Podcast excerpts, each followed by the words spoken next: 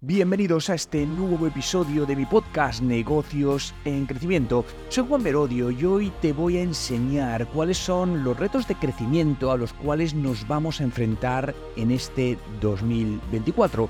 Pero como bien sabes, tenemos que ser previsores hacia dónde vamos y empezar ya a trabajar, planificar y saber cuáles son esas palancas tan importantes en el negocio para mantenernos, crecer o lograr esos objetivos empresariales que estamos buscando. La idea de abrazar el cambio nunca ha sido tan pertinente como ahora, especialmente en el ámbito empresarial.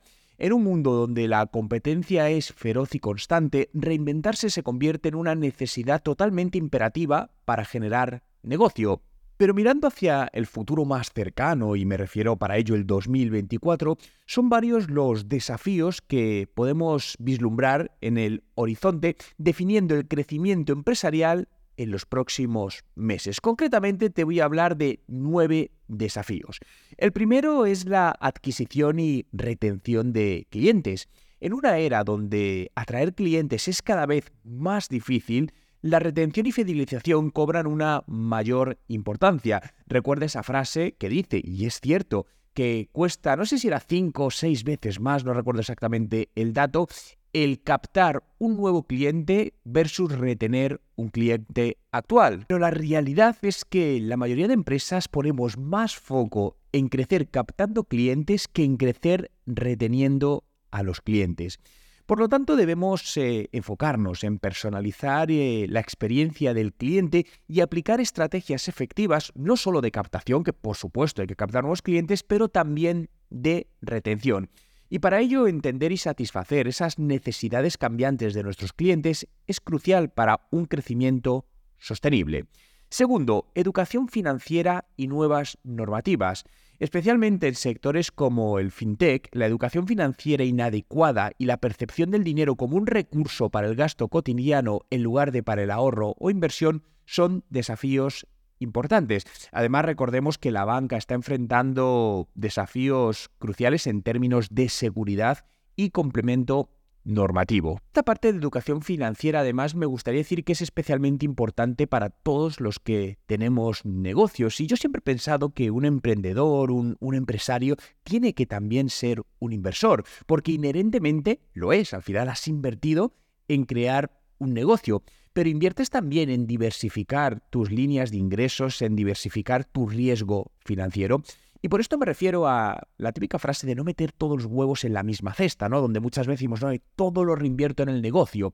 Pero fíjate que a lo largo de los años he conocido muchísimos eh, emprendedores y empresarios y los más exitosos en términos financieros, porque como todos sabemos el éxito es, es algo mm, muy subjetivo, pero tenían una mentalidad de inversión en distintas partes, es decir, que no solo invertían en su negocio, sino pues que diversificaban, no sé, inversiones en bolsa, inversiones en inmuebles o en otro tipo de activos. Por lo tanto, es importante tener el foco también ahí para, bueno, pues eh, de alguna manera proteger incluso el negocio en caso de que pueda suceder algo. De hecho, varios de mis amigos, eh, gracias a este tipo de inversiones externas al negocio, pudieron mantener sus negocios cuando pasó todo el tema del, del COVID, ¿no?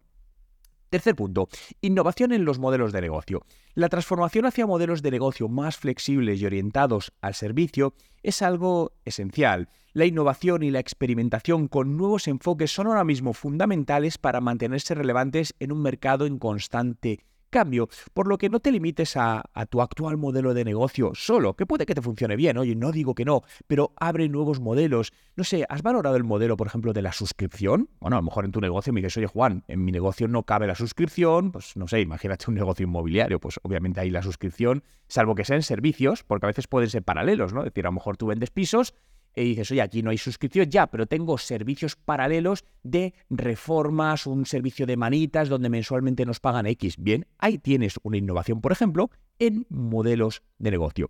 Cuarto, rentabilidad y enfoque en la parte núcleo del negocio, el conocido como core business. Las empresas deben crecer manteniendo la rentabilidad y enfocándose en sus actividades principales.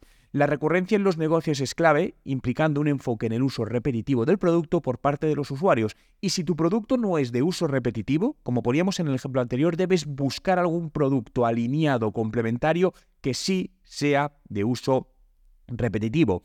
Y siempre crecer con, bueno, siempre o casi siempre intentar crecer con rentabilidad. Eh, hay muchas maneras de hacer crecer un negocio. Yo personalmente soy partidario de que el crecimiento debe venir asociado al crecimiento de rentabilidad o al menos mantenimiento y no a la pérdida eh, de rentabilidad en función de un crecimiento de facturación. Y me explico.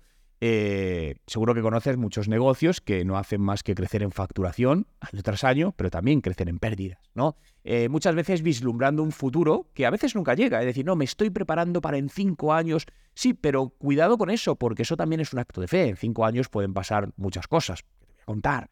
Y luego, pues ese largoplacismo en ese tema puede ser peligroso.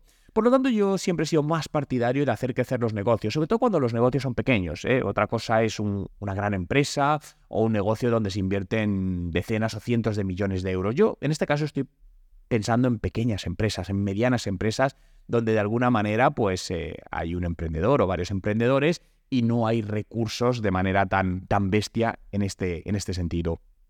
Quinto, integración efectiva de la inteligencia artificial y las herramientas no-code. La incorporación orgánica de la IA y estas herramientas no-code, entendiendo por herramientas no-code la posibilidad de crear aplicaciones digitales sin necesidad de saber programar, es decir, que cualquier persona puede hacerlo. Si esto no sabes muy bien lo que es, o oye Juan, ¿cómo me meto en este mundo? Muy sencillo, en TechDi tenemos una categoría de cursos no-code, donde te enseñamos desde cero a aprender a usarlas, te decimos cuáles son las principales herramientas, cómo puedes crear, te sorprenderías, ¿eh? Lo fácil que es crear herramientas que mejoran tu negocio desde dentro y no vas a necesitar contratar a ningún desarrollador. Por lo tanto, si estás en TechDeep, vete a la categoría No Code y si no estás en TechDeep, pues no sé a qué esperas, entra en TechDeep. Pero fíjate que esta es una categoría que está creciendo sobre todo en, el lado de las pequeñas empresas porque permite creación de aplicaciones a costes muy bajos. Muchas veces queremos integrar una aplicación, vamos a una empresa de desarrollo, pedimos presupuesto y nos pasan una cantidad pues que en ese momento no podemos asumir y ¿qué hacemos? Dejamos, nada, oye, pues esto no es el momento. Bien, no descartes, mira el no-code, porque te sorprendería cómo con herramientas que al final puedes pagar 10, 20 euros al mes, puedes crear estas herramientas que van a ayudarte en tu negocio de manera totalmente transversal. Sexto, flexibilidad y creatividad. Adaptarse a cambios constantes y superar los planes rígidos es totalmente vital. Por lo tanto, debemos promover la innovación y la flexibilidad, entendiendo que el plan A rara vez será la mejor opción. Dicho de otra manera, tenemos que estar en una beta permanente, sabiendo que lo que hoy funciona puede que mañana deje de funcionar. Séptimo, y muy relacionado, cultura de experimentación. Aún falta mucho para adoptar plenamente esta cultura de experimentar. Muchas empresas temen el riesgo y las inversiones asociadas con nuevas estrategias, pero es crucial superar este miedo para fomentar esa innovación y buscar un crecimiento a largo plazo. El mantenernos ahí, no sé, en el sillón ahí donde lo que estamos haciendo diciendo, no voy a invertir en esto porque, oye, ¿y si me sale mal? Ya, ya, pero ¿y si te sale bien? Y sobre todo, piensa que la innovación te ayuda en la competitividad y que algo te salga mal no es un problema, significa únicamente que estás más cerca de conseguir que eso te salga bien. Octavo, retención como motor de crecimiento, lo que estábamos hablando anteriormente. Mantener a los clientes actuales es generalmente más rentable que adquirir nuevos. Por lo tanto, la estrategia de retención debe ser un plan integral dentro de la estrategia de crecimiento del negocio. Y el último punto, desafíos en la contratación del talento. Y es que en mercados tan competitivos, atraer y retener talento es crucial para alcanzar objetivos, incluso en condiciones económicas difíciles. Y muchas veces para las pequeñas empresas, sobre todo determinados puestos de trabajo, es difícil competir porque llega una empresa grande que te ofrece salarios mucho más altos que tú y que tú no puedes llegar a estos salarios y es normal y hacen que los empleados pues se vayan. Por lo tanto, aquí tienes que trabajar en en retención de talento utilizando más el salario emocional, porque el salario económico obviamente es importante, pero no siempre, ¿no? El otro día me contaba un amigo mío que tiene una empresa con 150 empleados, que justamente pues eh, a dos de sus empleadas la competencia les había hecho una oferta eh, por un importe anual, una subida importante, y, la denegaron, ¿no? Y hablaban con él y diciendo, oye, mira, simplemente para que, lo supieses, ¿no? Y que nos queremos quedar contigo por esto, por esto, por esto. Y no solo era el salario económico, sino que tenían otra serie de incentivos como flexibilidad horaria, ciertas opciones de teletrabajo y que para ellas les compensaba ese día a día.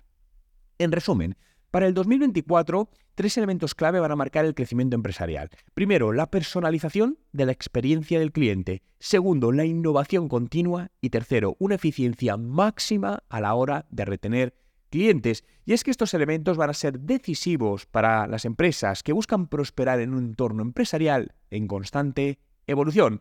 Si te ha gustado este podcast, no olvides suscribirte y dejarme tus comentarios si todavía no lo has hecho en podcast, eh, en podcast, en Spotify, en Evox o Google Podcast, donde me estés escuchando. Deja tu valoración de 5 estrellas que no te cuesta nada y me ayudas enormemente. Y recuerda que en TechDi somos el Instituto de Marketing Digital e Inteligencia Artificial de los negocios y te formamos online para mejorar tus resultados de marketing gracias a nuestra metodología de 15 minutos al día. Visita nuestra web en techdi.education. Tienes el enlace justamente en la descripción. Nos escuchamos en el próximo episodio de Negocios en Crecimiento.